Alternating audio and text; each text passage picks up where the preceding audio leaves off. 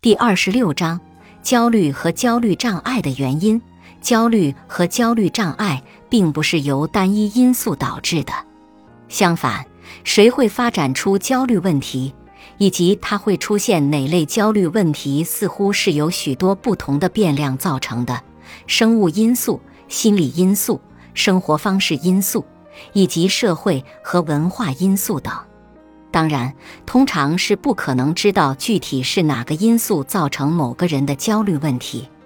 幸运的是，我们并不需要在知道焦虑问题的原因后才能制定出有效的治疗计划。本集播放完毕，感谢您的收听。